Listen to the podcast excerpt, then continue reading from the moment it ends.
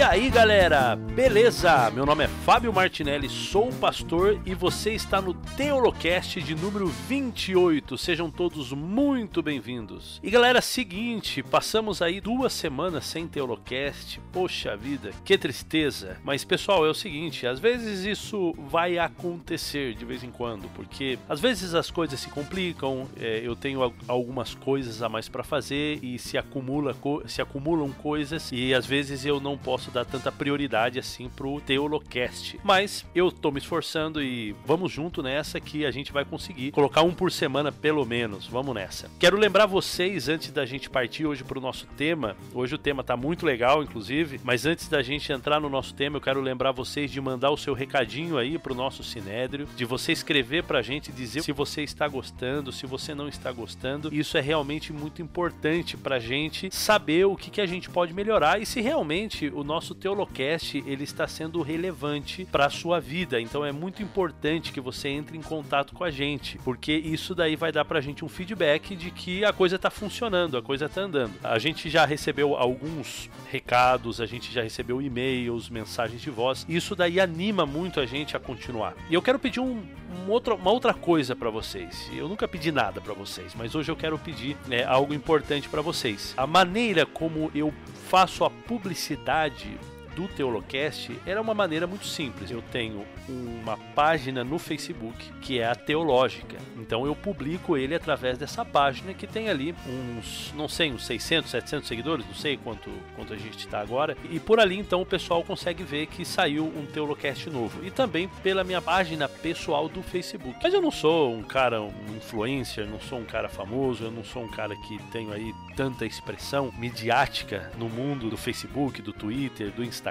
É, mas eu sei que você tem o seu grupo de amigos amigos, você tem grupos aí de WhatsApp, você tem grupos de Facebook, você tem pessoas que você talvez pense ser importante que eles tenham contato, entrem em contato com o material que a gente produz aqui. Então o que eu quero pedir para você é você compartilhar, você copiar o link ou compartilhar ali na, da nossa página do Facebook ou do meu Facebook pessoal. Você pode compartilhar de várias maneiras. E eu quero pedir essa força para vocês, para que esse material chegue na mão de mais pessoas. Beleza, pessoal? Então vamos para o nosso tema de hoje. Eu estou confiando que vocês vão me ajudar nessa publicidade aí pro nosso Teolocast. Então eu quero partir já pro tema. Gente, olha, eu acabei de editar praticamente, acabei de editar aqui o Teolocast de hoje e tá muito, muito, muito legal. Olha, temos aí a participação de novo do Bruno Ribeiro e olha, eu vou dizer para vocês, o menino tava inspirado, viu? Acompanhe aí que você vai gostar demais. Galera, um grande abraço, aproveita então.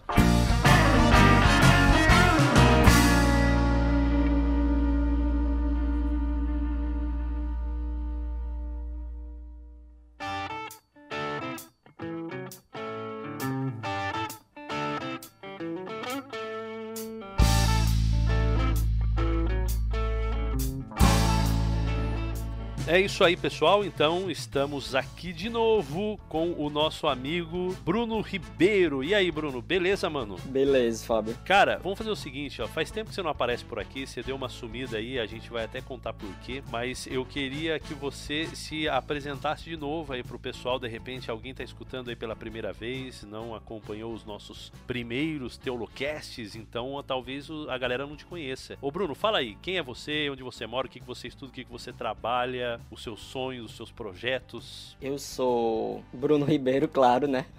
Eu faço doutorado em, em filosofia pela Universidade Federal do Rio Grande do Norte. Eu moro na Paraíba, né, em João Pessoa, e faço doutorado no, no estado vizinho, é, em Natal, na capital do Rio Grande do Norte, né? No doutorado estudo a questão da racionalidade da crença em Deus, né? Então, a crença em Deus é racional? Ah, em que termos, né? Como, como os cristãos sabem de coisas tal como Deus estava em Cristo reconciliando consigo o mundo, né? Se você perguntou aos cristãos, os cristãos dizem que eles têm certeza desse, desse fato, eles sabem disso. Então, o que eu estou estudando lá em filosofia é como uma crença como essa pode ser tida como racional, como uma crença como essa, crenças do tipo Deus existe, Deus criou o mundo, Deus perdoou os meus pecados, como essas crenças, elas podem ser tidas como racionais a partir de dois filósofos cristãos muito importantes, né? Que é Alvin Plantinga, da Universidade de Notre Dame, nos Estados Unidos, e Richard Swinburne, da Universidade de Oxford. Então, digamos assim, esse é meu projeto de vida e meu, meu estudo. E além disso, eu sou professor de rádio e TV, pelo menos esse semestre ainda, lá da UFPB, professor substituto das disciplinas de ética para o pessoal do curso de comunicação. E sou membro do Espaço Novo Tempo, né? Aqui de João Pessoa. Então, assim, em suma, são essas três coisas que formam minha identidade, Fábio. Que legal. Mas você esqueceu de dizer que você faz parte de, de, um, de uns grupos cristãos também aí? Sim. Ixi, é pecado mortal agora. Na UFPB, a gente tem vários projetos de evangelismo no campus, né? Porque nós pensamos que eu particularmente, né, a universidade é o meu campo missionário, né? John Wesley uma vez falou: "O mundo é o meu campo missionário", etc. Eu penso que a universidade é o meu campo missionário. Por causa disso, eu, eu integro principalmente dois grupos dentro da UFPB. Né? O primeiro é a CRU, UFPB, que é uma organização internacional que está presente não apenas nas universidades, mas assim no mundo todo. Em cada país ele usa uma estratégia. Aqui no Brasil a estratégia, assim como nos Estados Unidos e na Europa, é nas universidades, né? E tipo na pela CRU a gente faz evangelismo no campus, a gente trabalha em duas frentes, tentando manter a fé dos jovens cristãos evangélicos que estão na universidade, essa é uma primeira frente que a gente tem na UFPB. E uma segunda frente é evangelizar pessoas, conectar elas com o nosso Senhor Jesus Cristo. Então, na UFPB, a gente faz esses, esses dois trabalhos, literalmente. E assim, Fábio, com ótimos resultados, sabe? Tipo, porque acho que você consegue, conhece com certeza. Eu conheço muitos pessoas que depois que entraram na universidade perderam a fé, perderam a saíram, tal acham que a fé não é mais uma coisa racional, é, não é uma coisa a ser levada a sério, ou entregou seu coração para outras ideologias, principalmente ideologias políticas. Então, na UFPB, a gente tenta fazer um projeto de irmandade para que esse tipo de coisa não aconteça. E a CRU é o instrumento por excelência para que isso aconteça. Então, a gente tem vários jovens de vários departamentos diferentes ali da UFPB, de várias localidades diferentes ali da UFPB e que a gente faz um trabalho de tanto de manutenção da fé quanto um trabalho também significativo de evangelismo, de fazer com que as pessoas que têm uma fé superficial ou não tenham fé, elas se conectem ao nosso Senhor Jesus Cristo. E um segundo grupo, Associação Brasileira de Cristãos na Ciência, da qual eu sou o líder aqui na UFPB, onde a gente estuda as relações entre fé cristã e os diversos tipos de conhecimento. Então, a, qual é a relação entre fé cristã e pedagogia? Porque o pessoal da educação pensa que não, mas, mas tem várias implicações de como a visão de mundo cristã influencia na forma como a gente ensina, na forma como a gente vê o aluno, na forma como a gente vê a noção de conhecimento. Então, qual é a relação entre fé cristã, tecnologia? Qual é a relação entre fé cristã e ciências sociais? Relação entre fé cristã e filosofia. Então, a Associação Brasileira de Cristãos na Ciência, a gente tem um polo, um grupo de estudo onde a gente se reúne uma vez por mês, no sábado à tarde, na UFPB, onde a gente estuda de forma acadêmica essas, essas questões, sabe? Que legal, cara. Eu vou até pedir para você depois alguma ajuda, algum material que você tem aí, porque eu vou fazer uma semana de oração no internato aqui do Uruguai, ou seja, eu vou fazer uma semana de oração para os adolescentes e uma outra semana de oração à parte, na parte da manhã, para os professores. Professores ali, né, da, da, da do internato. E aí eu tô pensando pensando, uma das coisas que eu estava pensando em falar com eles e para eles é tentar mudar essa cosmovisão, né, dualista que às vezes a gente tem em relação ao nosso ensino e a espiritualidade, né? Então, às vezes o professor de matemática ele ensina matemática, mas ele não tem ou ele não vê como conectar isso com espiritualidade, né? E às vezes a gente foge um pouquinho da visão. Depois a gente conversa, mas eu vou, eu vou querer um, uma ajuda aí. Agora, Fábio, só pegando um link, esse ponto que você tocou é assim de extrema importância e que é um dos pontos que a gente vem trabalhando na ABC2, porque as pessoas veem tal coisa como matemática, tecnologia e pensam, o que é que isso tem a ver a fé cristã? O que é que uma visão de mundo cristã altera na forma como eu lido o desenvolvimento tecnológico ou com a matemática. Mas assim, tem muito a ver. Você pensa que não, mas assim, isso dá outro, outro assunto, mas assim, tem, tem muito a ver, sabe? Porque todas as disciplinas da, da universidade, eles sempre partem de um pressuposto sobre o que é o homem, o que é o conhecimento, o que é o mundo, o que é o universo. Quer queira, quer não, tipo, todas as disciplinas, e, e mesmo disciplinas da área de exatas, como matemática, como engenharia, partem desses pressupostos, sabe? Então, é claro que uma visão errada do homem, ah, uma visão não bíblica do homem, por exemplo, não cristã do homem, vai dar em algo errado, vai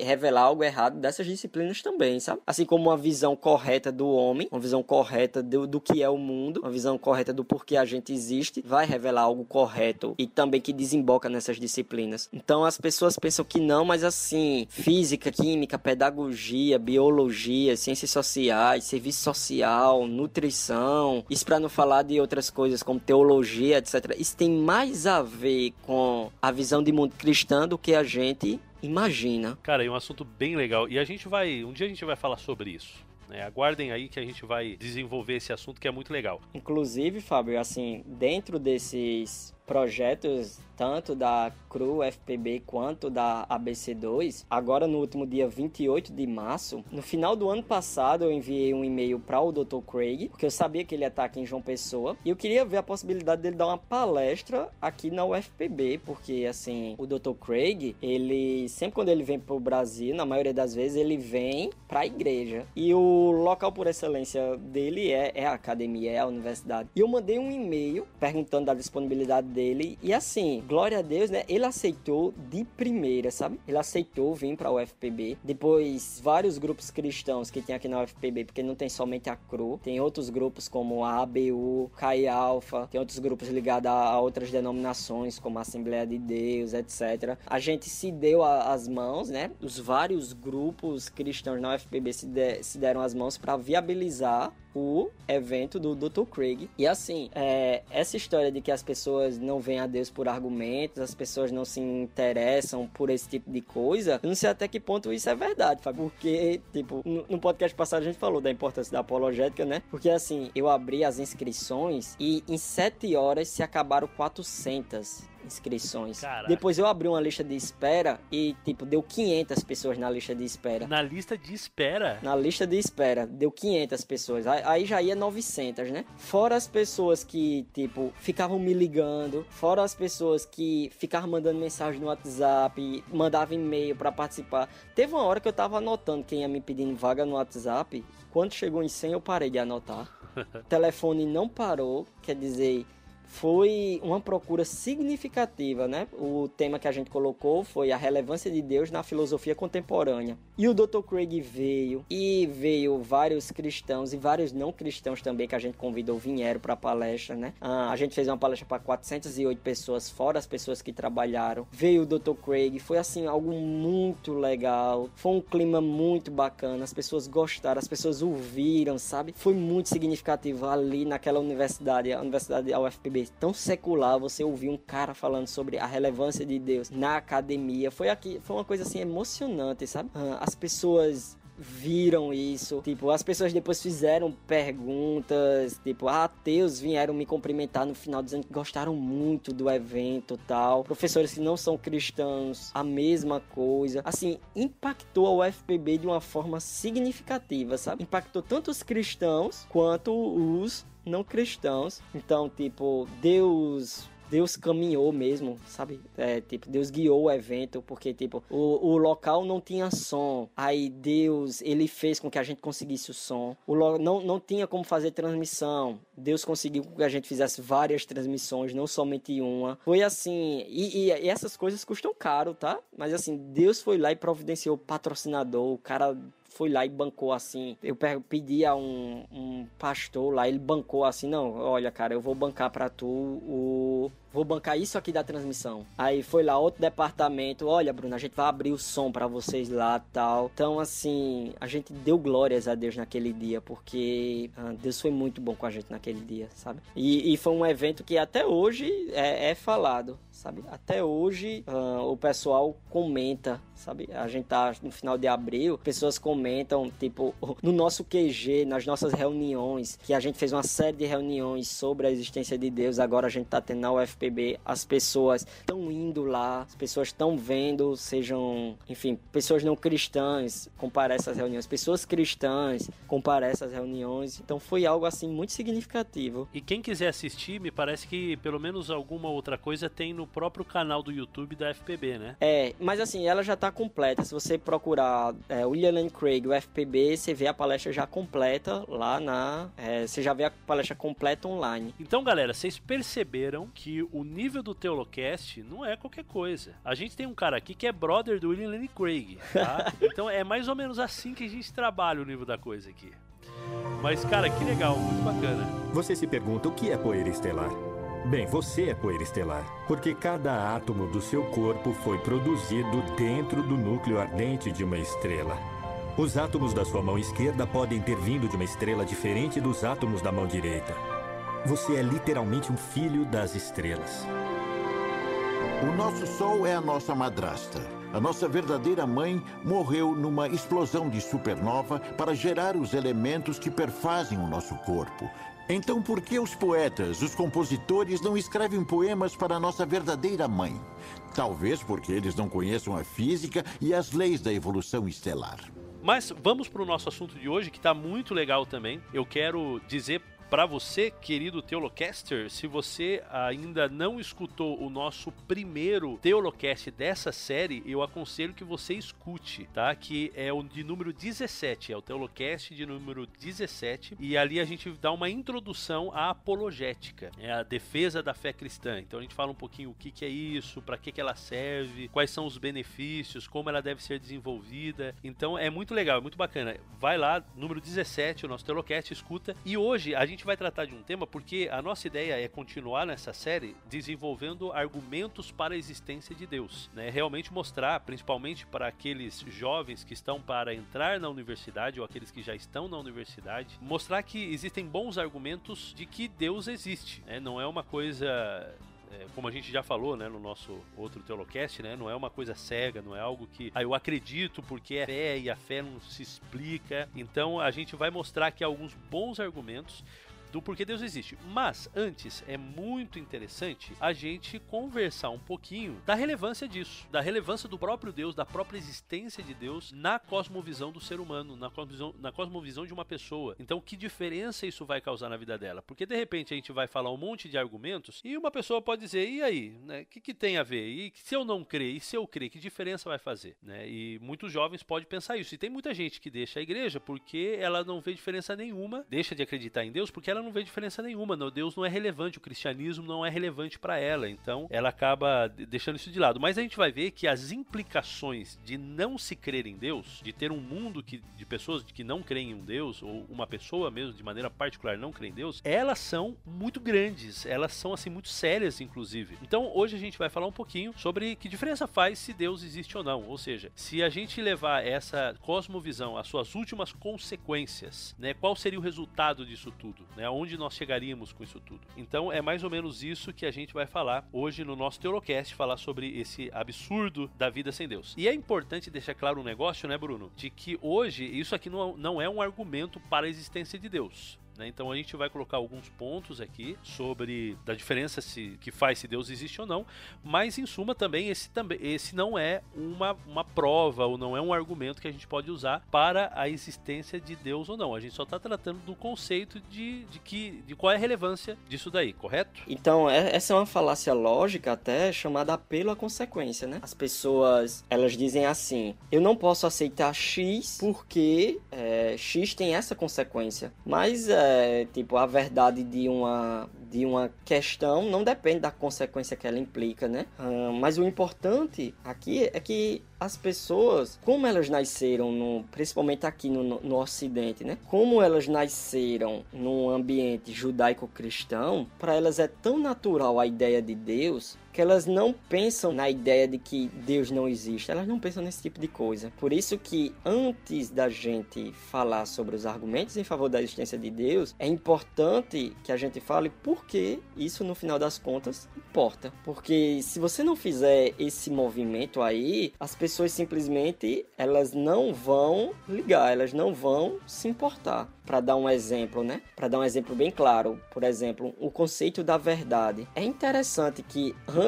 da gente defender o conceito da verdade, é significativo que a gente mostre às pessoas por que a verdade importa. O conceito de uma moral que é objetiva, ou seja, que não depende da opinião humana. Antes da gente falar sobre o conceito de moral objetiva e defender, é importante que a gente diga o porquê isso importa. Porque a, as pessoas, elas não, não vão prestar muita atenção, não vão ligar enquanto eles não entenderem qual a implicação daquilo para a vida delas. Exatamente. Então, essa, esse é o nosso objetivo hoje tá? E você tocou num ponto aí que a gente não vai falar hoje, mas a gente tem que marcar de falar. Eu não sei o que você acha, Bruno, mas talvez a gente tenha que marcar também um Teolocast para falar um pouco sobre falácias, né? E a gente desenvolver esse tema aí para porque é muito comum, né? Nesse meio é muito comum as falácias e a, e, e a galera acredita muito, né? Então a galera cai muito na, no conto da falácia. Então a gente vai ainda falar sobre esse negócio aí. E, e tem uma, uma coisa importante, né, Fábio? Tipo, Jesus disse: Eu sou o caminho, a verdade verdade e a vida.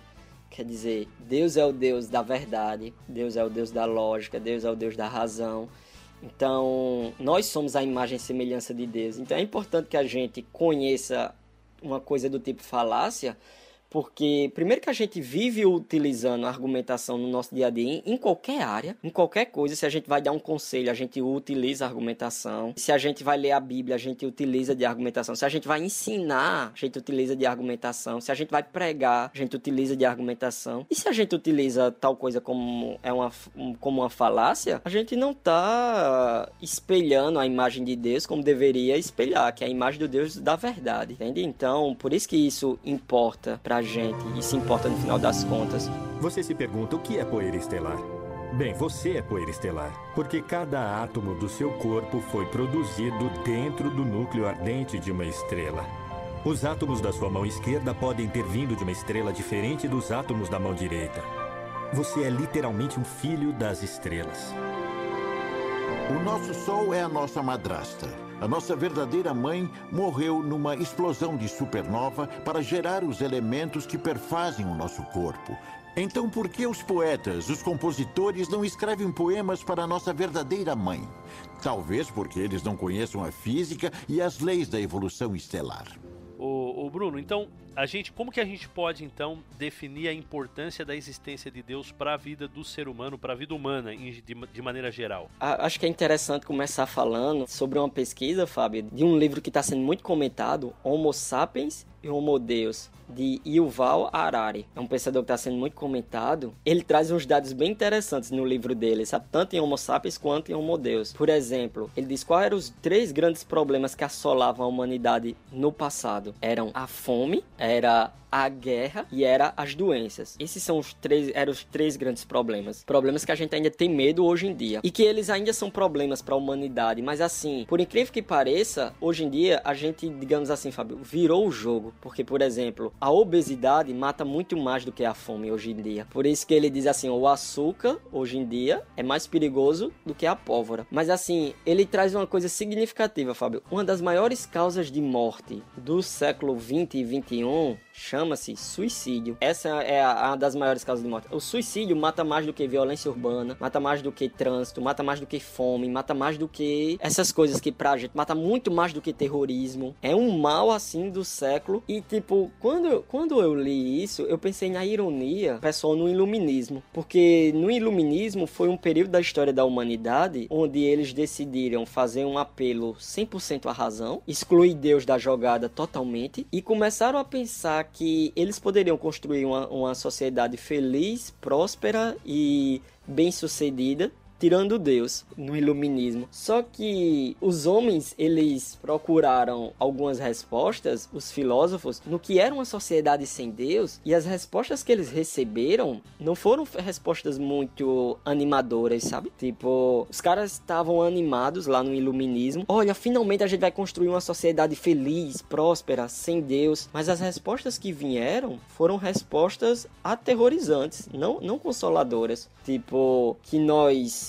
a vida no final das contas, é uma vida que não tem objetivo, valor e propósito. Não tem objetivo, valor e propósito último. É tanto que depois da Segunda Guerra Mundial, alguns filósofos como Jean-Paul Sartre e Albert Camus, eles são os filósofos existencialistas, não são cristãos, não são nem sequer teístas, nem sequer acreditam em Deus, mas eles começaram a perceber qual era a implicação de que se Deus não existe, qual era a consequência disso para a vida humana, para a sociedade. E quem lê livros tal como O Mito de Sísifo, vê aí que as consequências são avassaladoras, sabe? Então, essa arrogância que a gente pode ter do tipo, ah, se Deus não tanto faz se Deus existe ou não existe, o importante é a gente ter uma vida assim, assim, assim. Isso aí é um auto engano. Isso aí é uma forma de auto-ilusão. A, a existência de Deus Deus, ela implica em muitas coisas e ela importa muito. O iluminismo pensou que não, mas a conclusão que a gente está chegando hoje no século 21 é que sim, a existência de Deus importa muito, porque se Deus não existe, a gente não tem valor, a gente não tem propósito e a gente não tem sentido último para a vida. Legal. Então vamos vamos falar desses três desses três pontos, o que, que você acha de maneira separada, para a gente poder desenvolver o, o nossa, a nossa argumentação aqui em relação ao sentido, ao valor e ao propósito último da vida? O que, que a gente vai entender como sentido da vida, como valor da vida e como propósito da vida? E aí a gente desenvolve cada um desses pontos e o que que o, que que o futuro, o que, que tem para nós no futuro sem um Deus em relação ao sentido, como é o nosso futuro em relação aos valores desse mundo em um mundo sem Deus e também o propósito aí, qual o propósito de viver em suas últimas consequências em um mundo sem Deus. Então vamos começar, Bruno, falando um pouquinho do sentido. Ou, ou você quer falar alguma coisa antes? O que, que você acha? É, eu acho que a gente pode, acho que a gente pode seguir esse, esse caminho mesmo. Vamos lá. Sem um sentido útil. Você se pergunta o que é poeira estelar? Bem, você é poeira estelar, porque cada átomo do seu corpo foi produzido dentro do núcleo ardente de uma estrela. Os átomos da sua mão esquerda podem ter vindo de uma estrela diferente dos átomos da mão direita.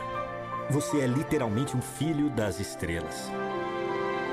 O nosso Sol é a nossa madrasta. A nossa verdadeira mãe morreu numa explosão de supernova para gerar os elementos que perfazem o nosso corpo. Então, por que os poetas, os compositores, não escrevem poemas para a nossa verdadeira mãe?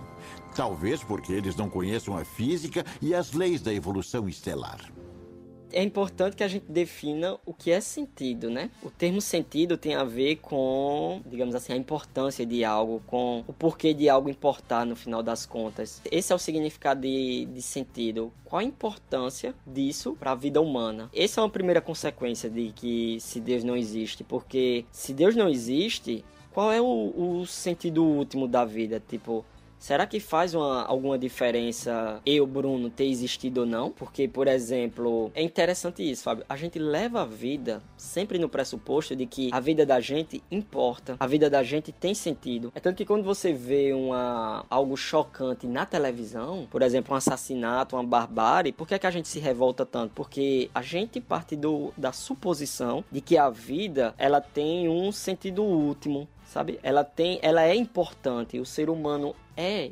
importante. O problema é que se Deus não existe, uma pessoa ela deixa de viver assim que morre. E se uma pessoa deixa de viver assim que morre, segue-se daí que a, a vida dela não tem realmente importância para o universo geral. Pode ter importância para acontecimentos particulares, né? Do, da história até da Terra, mas assim, não existe uma importância última, sabe? Porque no final da existência, os cientistas afirmam, né? Que ou a gente vai ter o Big Church, ou seja, o universo vai expandir, expandir, expandir, expandir, expandir, expandir, até ela virar uma massa fria e tudo que tem vida vai acabar, vai congelar, toda a energia do universo ela vai ser extinguida, ou então a gente vai um outro processo que o universo está em expansão, expansão, expansão, então tudo vai ser puxado como foi o Big Bang no começo. A, a gravidade vai puxar tudo e vai acabar com tudo, com todo tipo de matéria, etc. Pensa nas consequências disso, Fábio. No final das contas,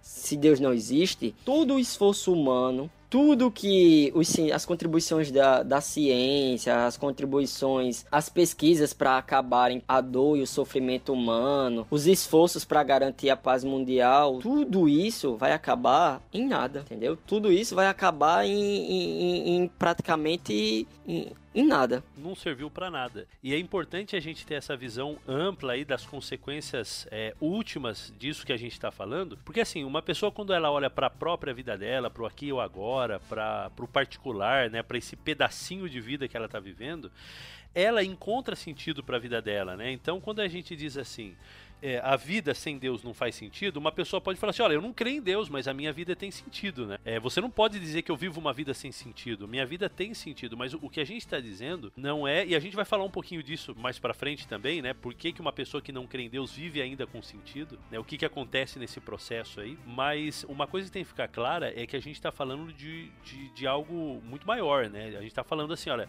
se a gente é, vamos imaginar o seguinte, que a gente está assistindo um filme, é, e nesse filme, o final do filme é a explosão do universo e tudo se terminou em nada no filme. Imagina um filme que termina. Não sei se tem um filme assim, eu acho que não. Um filme geralmente ele alguma coisa tem, né? Ou seja, o, o filme ele, ele dá um sentido para toda a história, né? No final tem um sentido para toda a história. Agora, se você vê um filme onde você sentiu tensão, você sentiu medo, você sentiu alegria, você e tal, e, e foi uma coisa. Só que no final, uma bomba explode o universo. E aí, depois disso, o que, que vai ter? Nada.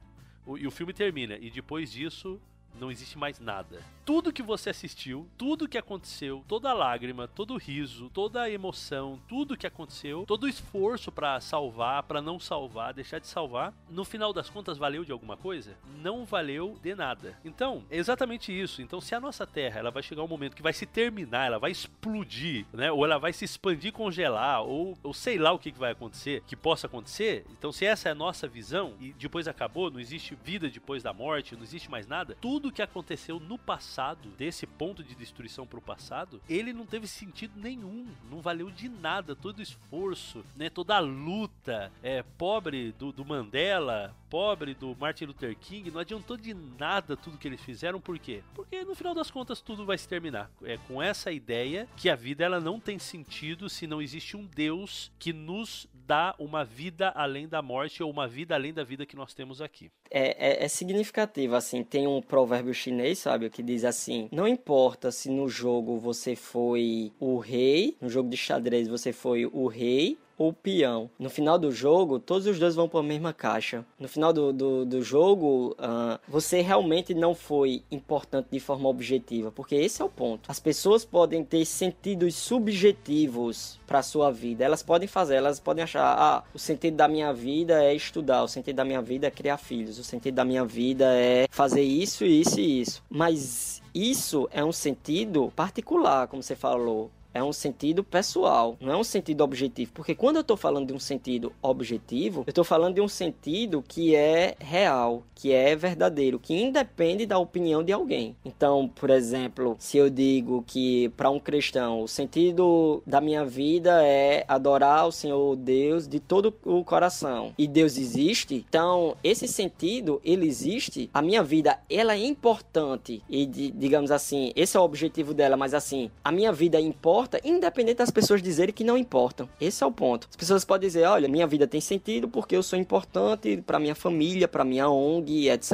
etc, etc. Mas assim, se Deus não existe, esse foi um sentido que você criou. Essa foi uma alta ilusão que você tá tendo. Mas você não é realmente importante para o universo. O universo não tá nem aí para o que acontece com a gente. Mesma coisa, tipo, se Deus existe. Se Deus existe, então eu sou importante independente do que as pessoas falem, independente independente do que as pessoas digam. Essa importância é real, é verdadeira, é objetiva. Sem falar também que quando a gente vai, por exemplo, na cosmovisão, vamos, vamos pensar assim na cosmovisão é, evolucionista ateísta da coisa. É, a gente isso se torna até mais profundo essa, essa, esse tipo de comparação, porque a gente não vale mais, por exemplo, né, como o Craig ele comenta no, no livro dele em Guarda, a gente não vale mais que um, um enxame de mosquito é, em cima de um estrume. É, a gente não, ou seja, no final das contas, eles vão morrer, a gente vai morrer e não vai, ninguém vai para lugar nenhum. Então a gente continua sem sentido, não, não tem. É, então realmente nesse ponto, então a existência de Deus de,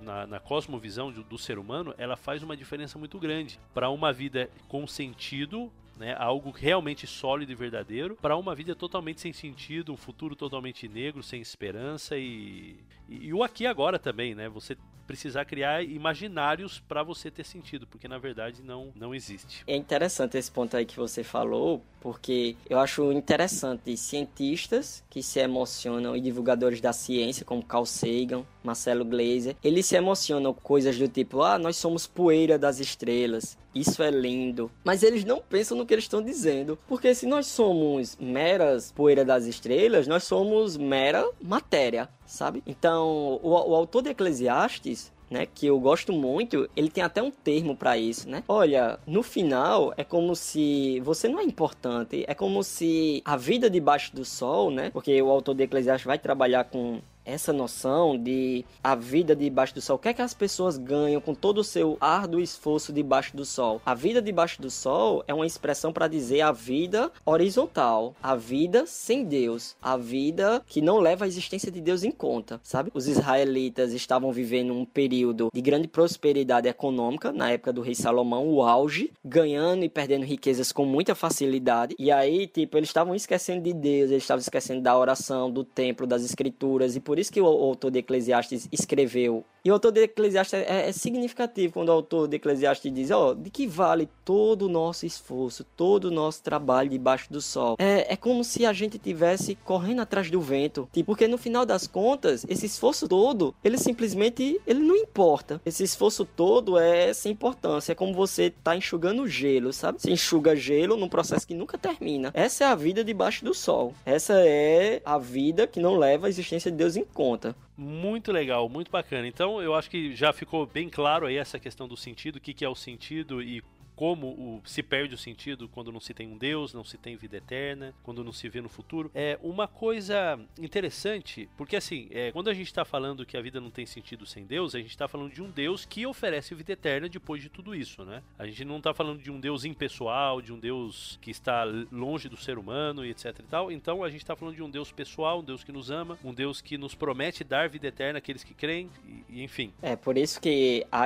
a identidade do Deus em questão importa, porque Deus poderia ser um Deus impessoal, deísta, e aí ter criado o ser humano simplesmente porque estava entediado, por exemplo, ou simplesmente porque o ser humano foi uma consequência da primeira causa que ele fez e ele não liga para o ser humano. Então a vida do ser humano continuaria sem importância, mesmo que o de, esse Deus específico do deísmo existisse. Então importa também a gente saber quem é esse Deus, não somente se Deus existe ou não, mas quem é ele. O certo é que se não existe nenhum tipo de Deus, então a vida humana não tem importância nenhuma no final das contas. Ô Bruno, mas e se a gente vamos imaginar um outro cenário então? Porque a gente apresentou um cenário onde a, onde a ciência fala que é, o mundo está se expandindo, ou o mundo vai explodir, ou a gente vai entrar num colapso, alguma coisa ruim vai acontecer no futuro que a gente não sabe quando. É, a gente está falando também de gente que não crê que depois dessa vida haja alguma coisa. Agora vamos imaginar num outro cenário. Vamos imaginar um cenário onde não existe exista Deus. Só que o ser humano encontra uma saída de alguma forma para viver para sempre, tanto com é, viver para sempre nesse universo ou em outro universo, mas que esse ser humano ele consiga viver para sempre. A eternidade para esse ser humano resolve o problema do sentido. Por exemplo, assim, se a gente então se o, o, o grande problema é a existência de Deus ou é a falta de imortalidade, você entende? Uhum. É, tipo, no caso aí, o fato da gente prolongar a existência humana, continua que a existência continua sem sentido, porque não é o mero prolongamento da vida humana, implica em sentido. Então, se uma pessoa vive 10 anos, ou se uma pessoa vive 30 anos, ou se uma pessoa vive mil anos, ou se uma pessoa não morre, você só está prolongando uma vida sem sentido, mas não segue daí que a vida humana passa a ter sentido, que a vida, ou seja, que a vida humana passa a ter importância. Tipo, você literalmente tá, tá somente prolongou. Então, ainda que o ser humano consiga alcançar a imortalidade, é, nesse livro, né, Homo Deus e o Val Harari, ele diz que é uma das esperanças da vida humana e ele descreve lá como o pessoal do Google tá, tá tentando conseguir prolongar a vida humana para que se alcance a imortalidade. Ainda que os caras façam isso, eles, eles não, não vão conseguir daí derivar sentido para a vida. Tem um livro, Fábio, que eu gosto muito, chamado O Fim da Infância, do Arthur Clarke, que é um livro de ficção científica. A humanidade, ela evoluiu, uh, digamos assim, para um estágio onde a mente dos seres humanos das crianças humanas, elas se apegaram à mente do, do universo em si. É, é um livro bem de ficção científica, bem viajoso. Mas aí é interessante a Terra é, passou a ser. A Terra passou a estar tá destruída. E aquele cara era o último ser humano. E aquele cara ele começa a narrar como é a destruição da Terra, sabe? E tem uma hora que ele fica meio emocionado, assim, tipo, olha, eu sou o último ser humano, etc. Aí tem uma hora que o cara para assim e fica pensando, sim, mas por que que isso importa? No final das contas, tipo, eu ser o último ser humano, tipo, isso não importa de nada, isso não tem o menor interesse. No final das contas, foi sem sentido isso aqui. E é interessante que nesse livro, O Fim da Infância, vem uns extraterrestres e transforma a vida humana num paraíso na Terra, sabe? Tipo, o, o ser humano vive uma era de ouro, onde acabam os crimes, onde todas as nações têm paz, onde você tem um período de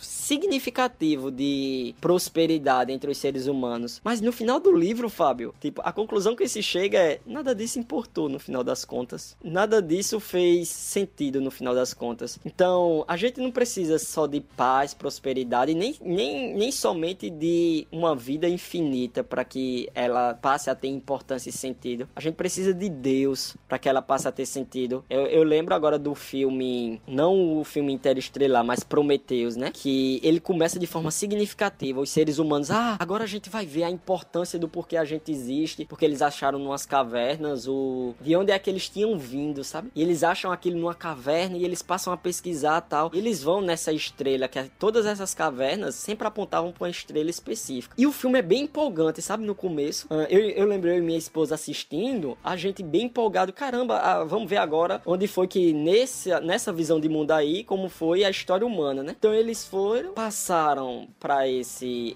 é, esse, esse planeta de onde o ser humano veio. Quando chegou lá, que decepção, meu. Porque o ser humano era um simples, um mero acidente de uma mera experiência. Tipo, eles descobriram de onde eles vieram, mas assim, a vida humana continuou sem sentido. Isso causou uma. É interessante esse filme porque ele causa uma depressão não somente nos personagens, mas você, do lado de fora, você fica, poxa, meu, quer dizer que a vida humana é isso, sabe? Tipo, é tanto que minha esposa botou um apelido no filme Prometeus e não cumpriu, sabe? tipo, você prometeu algo e não cumpriu, mas, mas é isso. A vida humana, se Deus não existe, ela é simplesmente isso. Ela é, é, ela é um acidente, ela não tem uma importância maior. E ainda que a gente consiga prolongar a vida humana, mas daí não se segue que a vida humana passa a ser importante. Exatamente, porque a grande pergunta é: e daí, né? E daí, né? O que, que vai ter mais pra frente? É, legal. Eu acho que então ficou bem claro, Bruno, essa nossa primeira parte. Né? E agora vamos para a nossa, o nosso segundo ponto, que é uma vida sem Deus também não vai ter um valor último. Então vamos também, igual a gente fez, vamos definir aí valor, vamos avançar nesse tema aí. Você se pergunta o que é poeira estelar? Bem, você é poeira estelar, porque cada átomo do seu corpo foi produzido dentro do núcleo ardente de uma estrela. Os átomos da sua mão esquerda podem ter vindo de uma estrela diferente dos átomos da mão direita. Você é literalmente um filho das estrelas. O nosso Sol é a nossa madrasta. A nossa verdadeira mãe morreu numa explosão de supernova para gerar os elementos que perfazem o nosso corpo. Então, por que os poetas, os compositores, não escrevem poemas para a nossa verdadeira mãe? Talvez porque eles não conheçam a física e as leis da evolução estelar. O valor, né, ela tem a ver com noções como certo e errado, bem ou mal, etc. Quando a gente diz que o se Deus não existe, não existe valor objetivo, a gente está falando que noções como bem ou mal, certo e errado, eles não são noções verdadeiras e reais, que existem independente da consciência humana. Elas são noções subjetivas criadas pelo, pelo ser humano. Ah, são noções que o ser humano criou. Então, se Deus não existe, a ideia de valor ela é uma ideia, como é que a gente pode dizer? Ela é uma ideia vazia de sentido, porque não existe realmente um valor último objetivo. É por isso que tem aquela famosa frase de Dostoiévski, né? Ah, que Dostoiévski não disse exatamente isso, mas quando você lê os irmãos Karamazovski, é, é isso que tá por trás. Tipo, se Deus não existe, então tudo é permitido. Não é que se Deus não existe, então as pessoas que não acreditam em Deus são imoral, etc. Não é isso que está em jogo. A noção que está em jogo é: se Deus não existe, não existe uma ideia verdadeira e real de certo e errado, bom ou mal. Todos os nossos sentimentos, eles são simplesmente interações químicas. Todos os nossos sentimentos, eles são simplesmente um conjunto de um conjunto aleatório químico, sabe? Então, quando você abraça um filho ou uma filha, ou sua, seu cônjuge, aquilo ali é química. Mas uma noção como amor, ela não é uma noção real ela não é uma noção que existe verdadeira, que existe independente da consciência humana. Então, se Deus não existe, não existe essa ideia de valor último, sabe? Essa seria a consequência última da, da, da visão ateísta, né? É você realmente não ter esse valor. Os valores são criados, né? Tanto é que um dos argumentos ateus em relação aos valores diz que nós adotamos um padrão de vida moral porque isso interessa a nós mesmos, né? Então, por exemplo, quando uma sociedade ela tem a sua moral, é porque isso interessa para a própria sobrevivência da sociedade, né? Então é por isso que a gente cria esses valores morais. Mas ainda assim é, é complicado porque nem todo mundo estão de acordo com os padrões morais propostos ou impostos pela sociedade. E aí, na visão ateísta, a gente não pode culpar ou a gente não pode dizer que a pessoa que está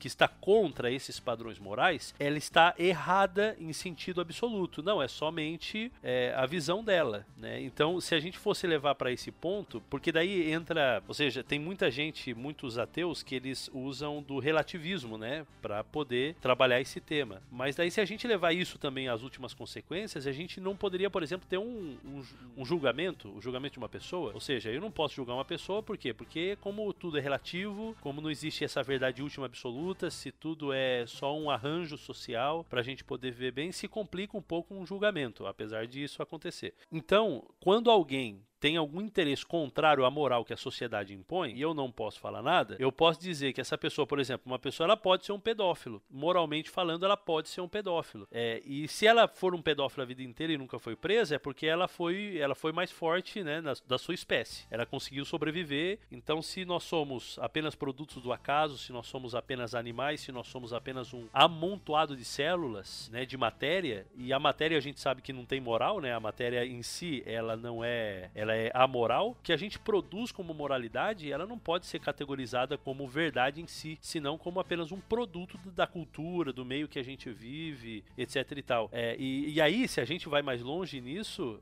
a gente chega à conclusão de que se Deus não existe, não importa se eu vivo como a Madre Teresa, se eu vivo como Hitler, é, se eu vivo uma vida honesta, se eu vivo uma vida desonesta, simplesmente uma questão de escolha, uma questão de sobrevivência, uma questão de, é, de, de, mim mesmo, da subjetividade das minhas escolhas. É, e tipo, com, como eu falei no começo, sabe? Ah, a gente vive, nasceu numa cultura cristã, como a gente nasceu dentro dessa cultura, então, para essa visão de mundo, para essa cosmovisão, é natural você ser uma pessoa íntegra, correta, etc. É normal, sabe? O cristianismo ensinou esses valores à sociedade ocidental. O ponto é que se Deus não existe, isso implica em que os valores e deveres que a gente criou, e esse é o termo correto, a gente criou eles, eles não existem verdadeiramente na realidade eles só são a criação da mente humana, tanto que uh, a maioria, a maioria não, todos os evolucionistas acreditam que há 50 milhões de anos atrás veio um, asteroide e matou os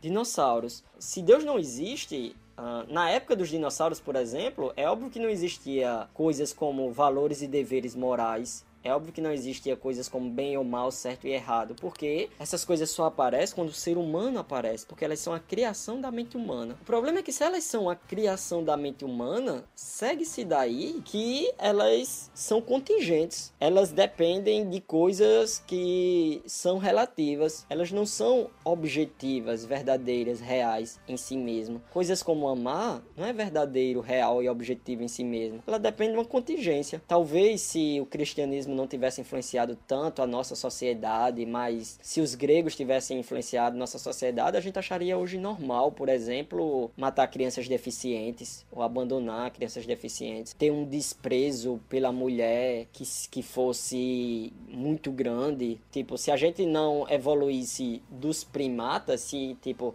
na linha da evolução, os nossos primos, entre aspas, mais próximos não fossem os primatas, mas as abelhas, a gente acharia normal tal coisa como matar nossa irmã ou matar um peão, né? Aquelas abelhas, aquelas abelhas que são mais, digamos assim, que são peões, né? Tipo, que fazem o trabalho, tipo, a gente acharia normal matar elas depois que elas fazem o trabalho, porque é assim que funciona na natureza. Não, não tem como você derivar da natureza bem ou mal, certo e errado, não tem. A natureza simplesmente ela não diz, olha, minha gente, isso aqui é o certo, isso aqui é o errado, isso aqui é bondade, isso aqui é maldade. O universo tão pouco diz isso. Então, se Deus não existe, isso é a mera criação da mente humana. Agora, Fábio, o que é interessante é que a, as pessoas falam isso, mas elas não se tocam do que elas estão falando. Porque se a gente é simples máquinas, é, é um conjunto de máquinas para propagar o DNA, como diz Richard Dawkins lá no livro O Rio que Saía do Éden, máquinas de propagação de DNA, segue-se daí coisas como o estupro, ele não é errado em si mesmo, uma coisa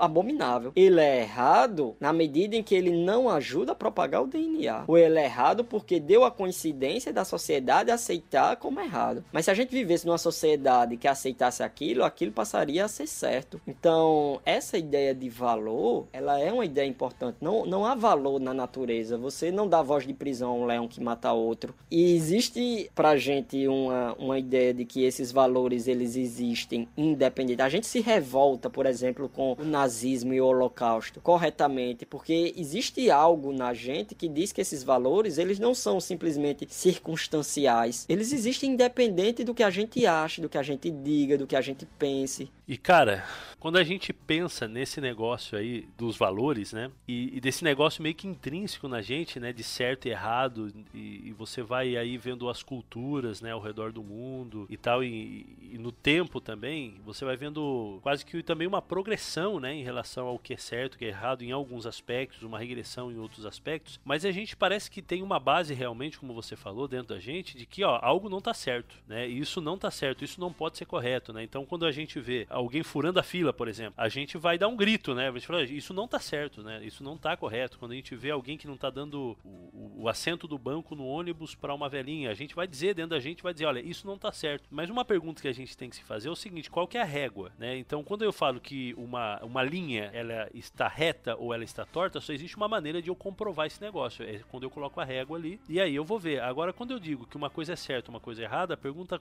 qual é? Onde que tá a régua? É, onde que tá aquilo que vai medir realmente se, se a coisa tá certa ou tá errada. E aí eu lembrei de um texto, eu tava até procurando ele aqui, eu acho que é Romanos, né, capítulo 1, 19, eu não sei se, se é esse aí. Deixa eu até ver aqui. Enquanto tu procura o texto, Fábio, uma coisa que eu lembrei agora, na minha primeira aula de ética, sempre eu entro e pergunto, né, aos alunos, a moral é objetiva ou subjetiva? A grande maioria dos alunos dizem que é subjetiva. A grande. Praticamente todos os meus alunos. Dificilmente eu encontro um aluno que diga que a moral é objetiva, né? E quando eu explico o que são esses termos, etc, eles dizem, não, professor, a moral é subjetiva. Mas é incrível que quando você vai confrontando eles, eles não pararam para raciocinar exatamente naquilo ali, sabe? Eles não pararam para pensar exatamente se a moral, em que, o que implica a moral subjetiva. Porque quando eu falo horrores como o holocausto, eles dizem, não, isso aí é abominável, etc. Mas se a moral objetiva é subjetiva, um nazista discordaria de você. Se a moral é, é subjetiva, um soldado lá do campo de concentração discordaria de você. E quando eles vão pensando na implicação disso, eles começam a perceber, não, a moral precisa ser objetiva. A moral tem que ser objetiva. A, a experiência moral que eles têm não permite que quando você você confronte eles com exemplos do tipo machismo, não, ele, eles não conseguem dizer, continuar defendendo essa proposição, sabe? A moral é subjetiva. Eles partem e dizem, não, não somente a moral é objetiva, como é importante a gente saber o, agora o que é o certo e o errado.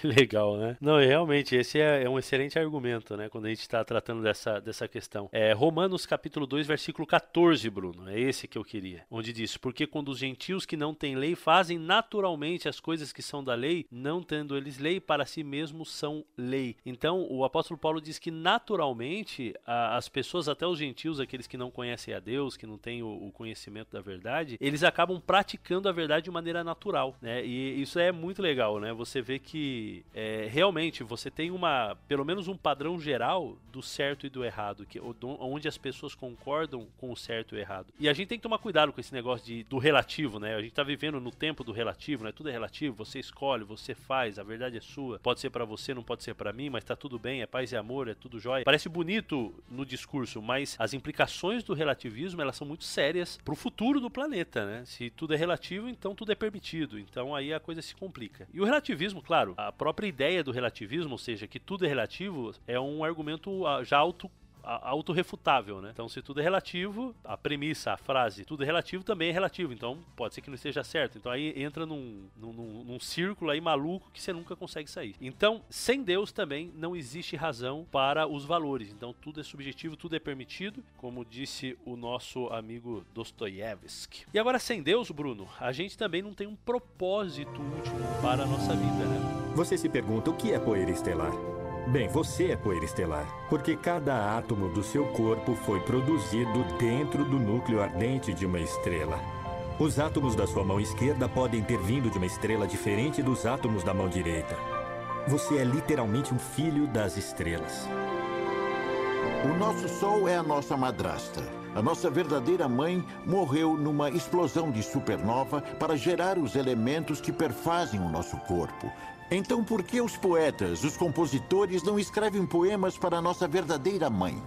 Talvez porque eles não conheçam a física e as leis da evolução estelar. Por propósito, a gente entende uma razão de ser, uma meta, um alvo. Se Deus não existe, não há esse alvo para a humanidade, não é essa razão de ser. No, no, no, filme Prometeus, né? Quando eles chegam lá, eles queriam saber qual era a razão de ser deles. Os astronautas, os seres humanos, eles foram em busca disso. Qual é a nossa razão de ser? Qual é a nossa meta? Qual, qual o nosso alvo de existência? Pena que quando eles chegaram lá, a, a meta, o alvo era nenhum, né? Era, eles eram simples acidentes cósmicos. Mas essa é a, a ideia. Se Deus não existe, existe, não há essa meta por uma razão muito óbvia, né? Uma, uma razão muitíssimo óbvia. Ninguém colocou meta. Quem, quem colocou meta? O universo, o Big Bang, nem, nem tava esperando a gente né? Se Deus não existe. Uh, não existe alguém que diga, olha, o propósito da vida humana é fazer isso, isso e isso. E as pessoas podem dizer, não, mas eu coloco metas para minha vida, etc. Mas aí é que tá. Se Deus não existe, você é simplesmente um acidente cósmico, fruto de uma de uma expansão do Big Bang que é acidental. Não há razão para que você exista. Tipo, é uma mera aberração da natureza. Talvez o termo aberração não seja nem correto. É um mero nada, poeira das estrelas, né? Mesmo que as pessoas achem isso bonito mas elas não pensam no que, é que elas estão dizendo quando elas dizem que são poeira das estrelas. Você não. Você é, é nada, tipo, a vida não foi feita para nada. Teleologia, sabe? Não há um, um telos, um propósito para a vida. Tanto faz se você leva a sua vida enganando as pessoas, ou se você leva a sua vida fazendo bondades, etc. Como não há um alvo, como não há um fim, como não há uma finalidade, então, não importa, no fim das contas, o propósito último para a existência, porque ele não existe se Deus não existe. Exatamente. Aí tem o cara lá que ele quer salvar o planeta, né? Então ele tem todos esses princípios ecológicos e ele tem uma associação internacional onde ele viaja palestrando e fazendo e vivendo por isso. Só que no final das contas, é, como Deus não existe, não existe uma vida futura, não existe, o que existe é só destruição, escuridão, é, existe o nada em, para o futuro, então tudo que ele está fazendo para que, que serve? Não serve para nada, né? Ou se a gente pensar no passado também, né, os grandes homens desse mundo, né? O que adiantou todas as pessoas, por exemplo, que a Madre Teresa de Calcutá salvou, as pessoas que ela cuidou, que adiantou o exemplo que ela deu? Ou se a gente pensar em Martin Luther King, né, toda a sua luta é, no tempo da segregação e, e lutando e pregando e acontecendo e a libertação e para que que serviu tudo isso? Então existia um propósito, existia. Mas se a gente pensar que Deus não existe, no futuro isso daí tudo não serviu para nada. É a grande ilusão, né? É a grande ilusão de Eclesiastes, né? Tudo é ilusão, né? Tudo que você cria nessa terra é ilusão. É, o autor de Eclesiastes tem uma frase genial, né? Como correr atrás do vento. Quer dizer, nada mais inútil do que correr atrás do vento. Salomão, né, no, no capítulo 2 de Eclesiastes, é, é, interessante como ele diz assim que ele tentou buscar prazeres, ele, ele tentou até buscar coisas que a, que a sociedade recomenda, né? Ele disse, tem, tem uma parte que eu gosto muito, que ele diz, Eclesiastes 2,12 Então resolvi comparar a sabedoria com a loucura e a insensatez. Pois quem pode fazer melhor do que eu, o rei? Pensei, a sabedoria é melhor do que a insensatez, assim como a luz é melhor do que as trevas. O sábio vê para onde está indo, mas o tolo anda na escuridão. Apesar disso, vi que o sábio e o tolo têm o mesmo destino. Disse a mim mesmo: Uma vez que terei o mesmo fim do tolo, de que vale toda a minha sabedoria? Nada disso faz sentido, pois nem o sábio nem o tolo serão lembrados por muito tempo. Ambos morrerão e logo serão esquecidos. É significativo o, o que Salomão disse aqui, porque a ideia é o seguinte, Fábio. Uh, tanto faz, tipo, se tu estudou ciências políticas e se eu não estudei ciências políticas, não estudei nada, o voto da gente tem o mesmo peso, tipo, vale um. Tanto faz se eu me esforcei para escolher um bom candidato a deputado federal aqui no Brasil e se tu escolher um candidato baseado em dinheiro tanto faz. No final das contas, tipo, Salomão pergunta: de que adiantou mesmo ser sábio ou ser tolo? Porque os dois, os dois têm o mesmo fim, né? É claro que Salomão, quando escreve isso, ele tá escrevendo isso a vida debaixo do sol. A vida debaixo do sol é um termo para dizer a vida sem Deus, a vida no, a vida olhando somente para numa perspectiva horizontal, sabe? Não numa perspectiva vertical. Essa é a vida debaixo do sol. A pergunta de Salomão é: se eu for muito sábio, no final das contas, pouco importa, porque tanto faz se você for sábio ou tolo, sabe? Então, algumas pessoas ainda dizem, olha, a meta da vida é você estudar, a meta da vida é você pesquisar. Carl Sagan, Richard Dawkins, Steven Weinberg, tipo, vários caras, vários cientistas, eles dizem isso. Michael Hughes, olha, ainda bem, eu coloquei como propósito, como meta, o progresso e o desenvolvimento da ciência, mas no final das contas, isso pouco importa, sabe? Progresso e o desenvolvimento da ciência. No final das contas, de que adiantou a ciência ter progredido ou não ter progredido? Não existe uma meta para a raça humana no final das contas. Exatamente.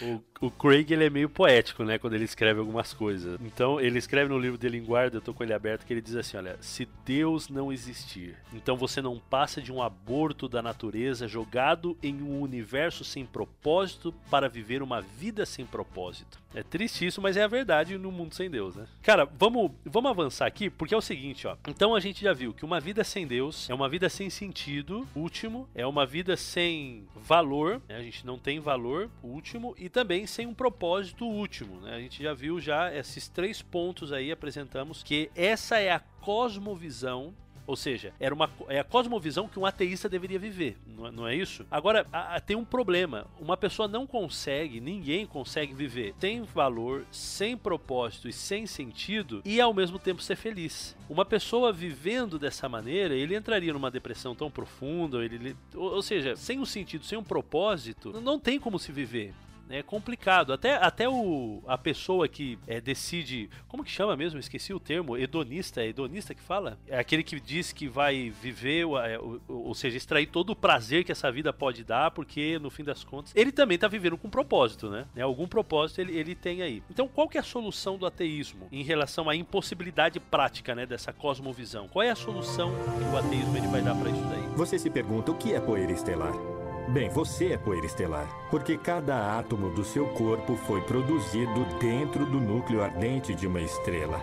Os átomos da sua mão esquerda podem ter vindo de uma estrela diferente dos átomos da mão direita. Você é literalmente um filho das estrelas. O nosso Sol é a nossa madrasta. A nossa verdadeira mãe morreu numa explosão de supernova para gerar os elementos que perfazem o nosso corpo. Então, por que os poetas, os compositores, não escrevem poemas para a nossa verdadeira mãe? Talvez porque eles não conheçam a física e as leis da evolução estelar. Tem um livro que eu indico de Francis Schaeffer, uh, chamado A Morte da Razão. Ele vai apresentar um paradoxo significativo. O ateu ele precisa escolher, ou ele é coerente ou ele é feliz. Mas as duas coisas ao mesmo tempo não. é isso bem é isso mesmo. É, tipo, e, e uma coisa, Fábio, tipo, as pessoas não pensam na implicação disso. Teve uma vez o, o, o, professor Clóvis Barros Filho. Quem já assistiu vídeos dele na internet conhece. Tipo, se você botar Clóvis Barros Filho, provavelmente você já se deparou com um vídeo dele ou no WhatsApp, ou no Facebook, ou no YouTube. O professor Clóvis Barros Filho, ele falou que um dia, lá na USP, eu lembro dessa aula que eu assisti dele, ele tava falando: olha, você muitas vezes não pensa na consequência daquilo que você fala. Ele, tá, ele disse assim: olha, eu dei uma. Eu tava dando uma aula sobre o absurdo da vida, sobre o existencialismo, e tava falando que a gente é simplesmente um acidente da natureza, a vida não tem sentido, a vida não tem propósito. Tá falando todas essas coisas que a gente falou, Fábio. Você acredita que um aluno é, lá da USP, ele saiu dali imediatamente para se matar? Porque o aluno. Sério, cara? Foi. O aluno não acreditava em Deus. E aí o cara se tocou qual era a implicação daquilo que ele acreditava, entendeu? Tipo, quando ele se tocou, ele atentou contra a própria vida e, e se matou.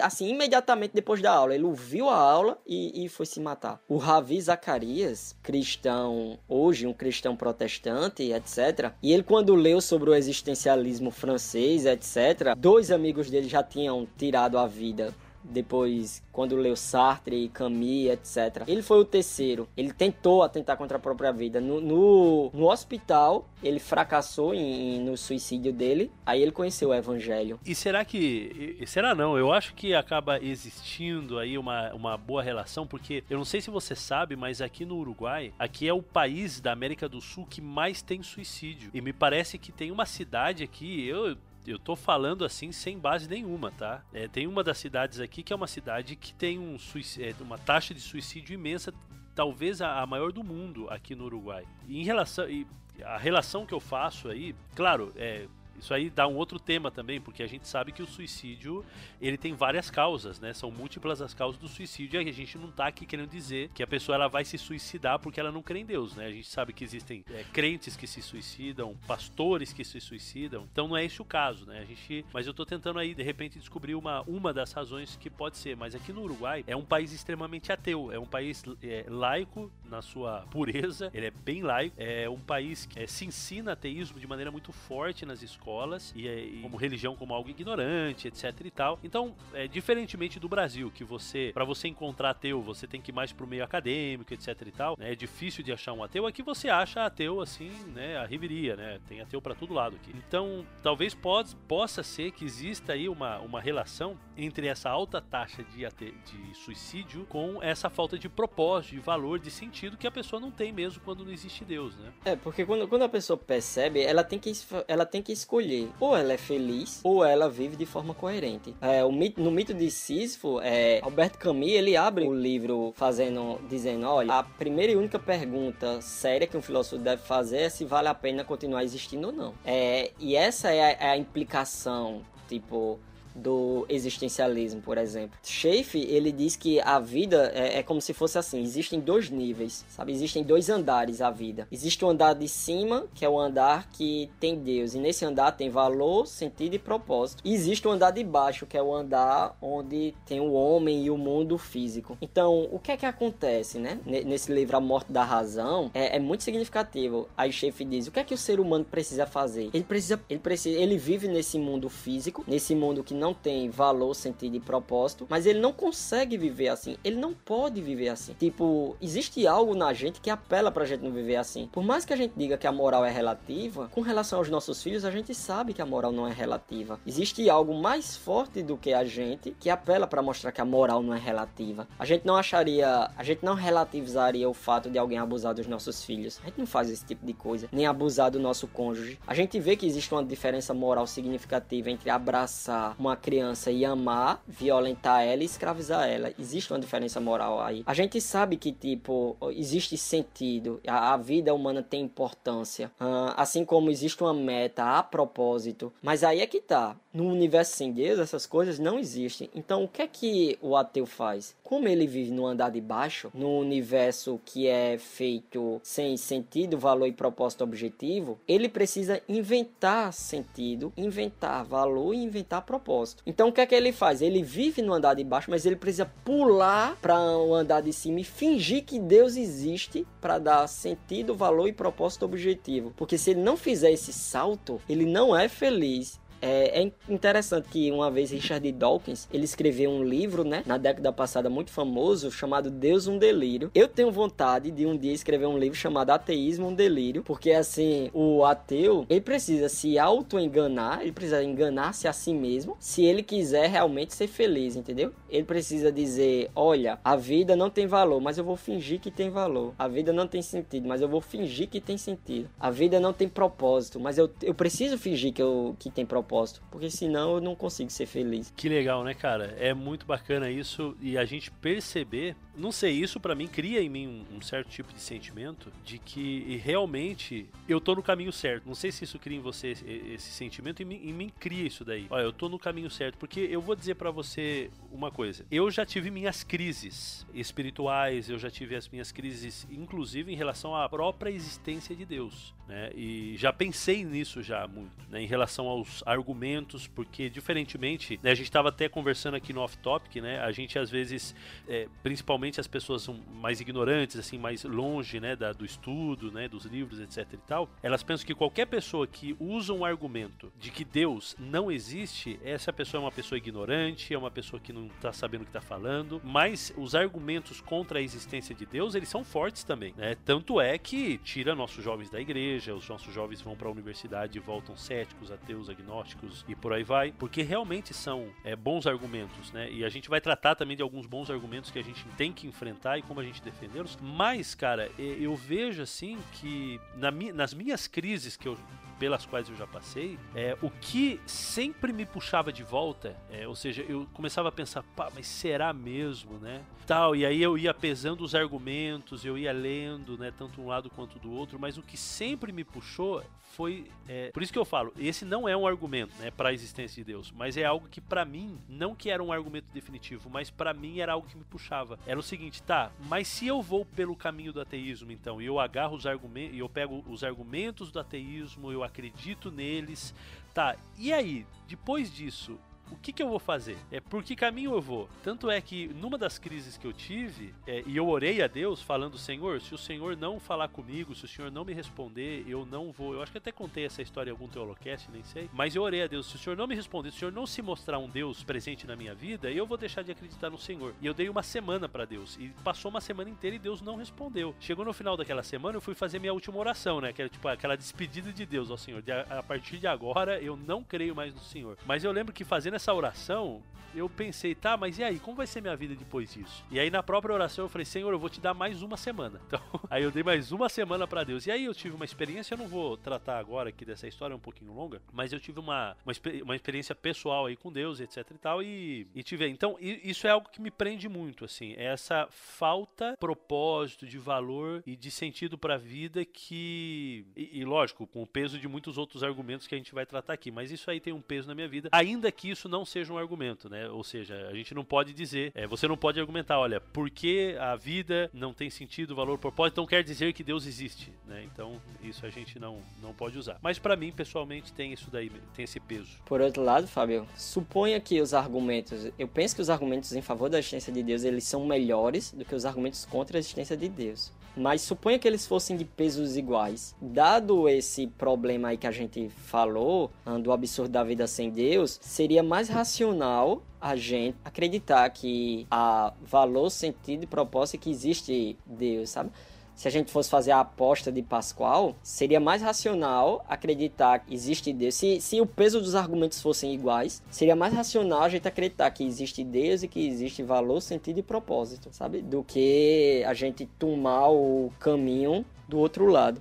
E o, o interessante, o ateísmo, como o ateísmo uh, você não consegue viver ele de forma prática, o, o mais bonito assim, Fábio, assim, o cristianismo digamos assim, ele é literalmente a solução. O cristianismo, ele onde o ateísmo fracassa, o cristianismo é muito bem sucedido, porque se Deus existe, e o Deus cristão existe, é, a vida humana é importante, porque nós fomos criados à imagem e semelhança de Deus. Se Deus existe, a vida tem sentido. Por que é que nós somos importantes? Porque Deus nos criou e disse que nós somos a imagem e a gente vai expandir agora o, o reino de Deus, a imagem de Deus, a glória de Deus sobre o mundo, né? Porque é isso que, que o Senhor Deus fala lá em Isaías, né? Que ele queria ver a sua glória espalhada sobre o mundo. E esse espalhamento da glória tem a ver com com um ser humano, lá de Gênesis 1, que foi feita a imagem e semelhança dele. Porque lá em Gênesis 1, quando Deus diz: façamos o homem a minha imagem, conforme, a, aliás, a nossa imagem, conforme a nossa semelhança, que ele se multiplique e domine. Então, esse multiplicar-se é a imagem de Deus se espalhando toda a face da terra. Se Deus existe,